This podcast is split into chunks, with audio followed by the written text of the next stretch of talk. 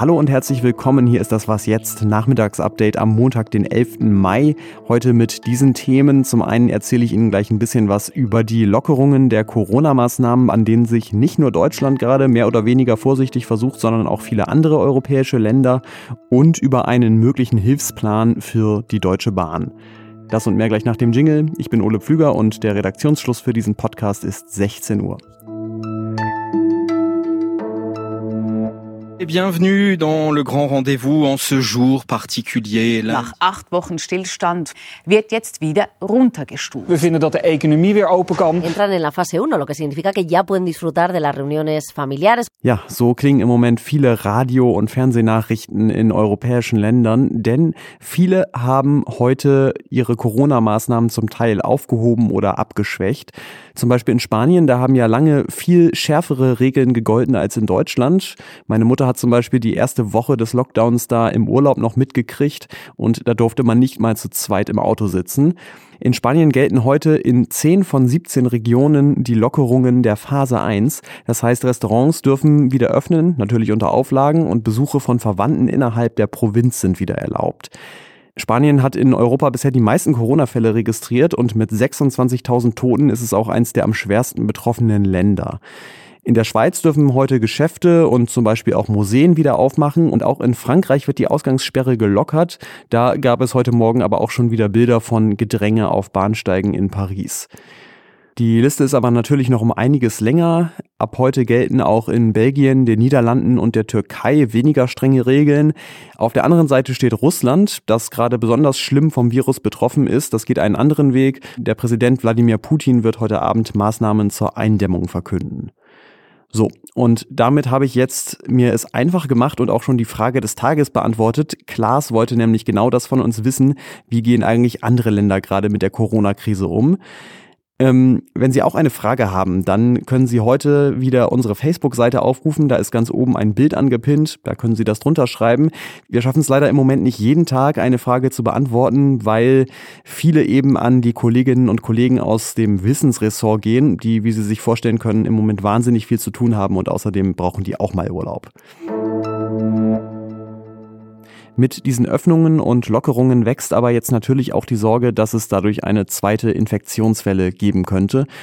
Und diese Sorge wurde am Wochenende nochmal befeuert, weil das RKI da mitgeteilt hat, dass die Reproduktionszahl R, also die Zahl, die angibt, wie viele Menschen ein Corona-Infizierter noch ansteckt, erstmals seit längerem wieder über eins gestiegen ist.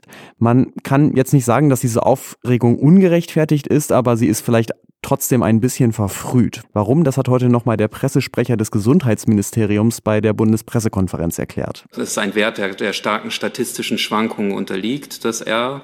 Ähm, vor allen Dingen wird das, wirkt das R anders, wenn Sie weniger Fälle insgesamt haben. Diese Zahlen werden aber natürlich weiter beobachtet. Äh, daraus zu schließen, ähm, äh, wir hätten es jetzt wieder mit einem unkontrollierten Ausbruch zu tun, kann man allerdings nicht. Und es kann also sein, dass dieser Anstieg ein alarmierendes Zeichen ist. Um das wirklich einschätzen zu können, muss man aber eben noch ein paar Tage abwarten.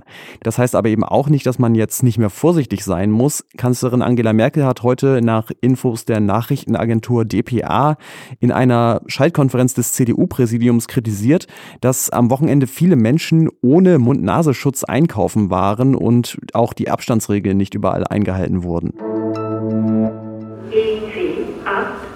Hamburg-Altona über Osnabrück. Abfahrt 19 Uhr. Heute circa 60 Minuten später. Ich hätte nie gedacht, dass ich diesen Satz mal sagen würde, aber ich vermisse Verspätungen. Wir bitten um Entschuldigung. Natürlich vermisse ich vor allem das Bahnfahren, ja, das Ruhrgebiet, wie es an der Scheibe vorbeizieht oder die brandenburgischen Windparks.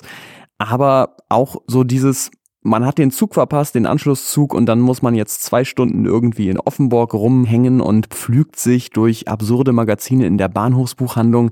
Irgendwie hatte das doch auch was, zumindest wenn man nicht in Eile war.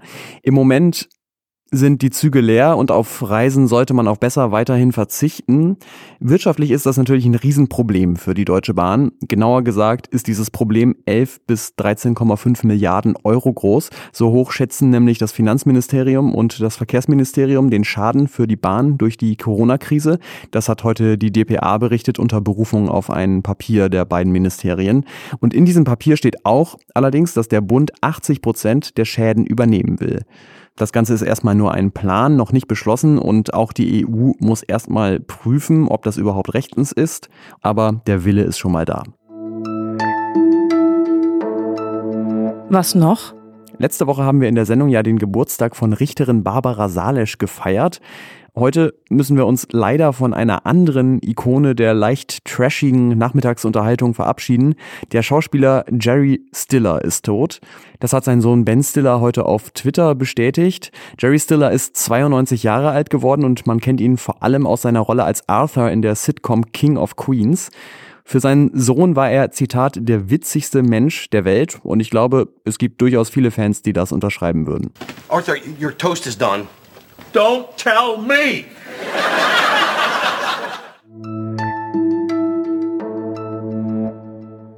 Das war es mit den beiden Ausgaben von Was jetzt für heute. Morgen in einer anderen Welt hätten die internationalen Filmfestspiele in Cannes begonnen. Und das ist für Fabian Scheler in der Sendung morgen früh Anlass, über den Zustand der Filmbranche in Zeiten von Corona zu sprechen. Schreiben Sie uns gerne Mails an wasjetzt.zeit.de. Ich bin Ole Pflüger. Bis zum nächsten Mal.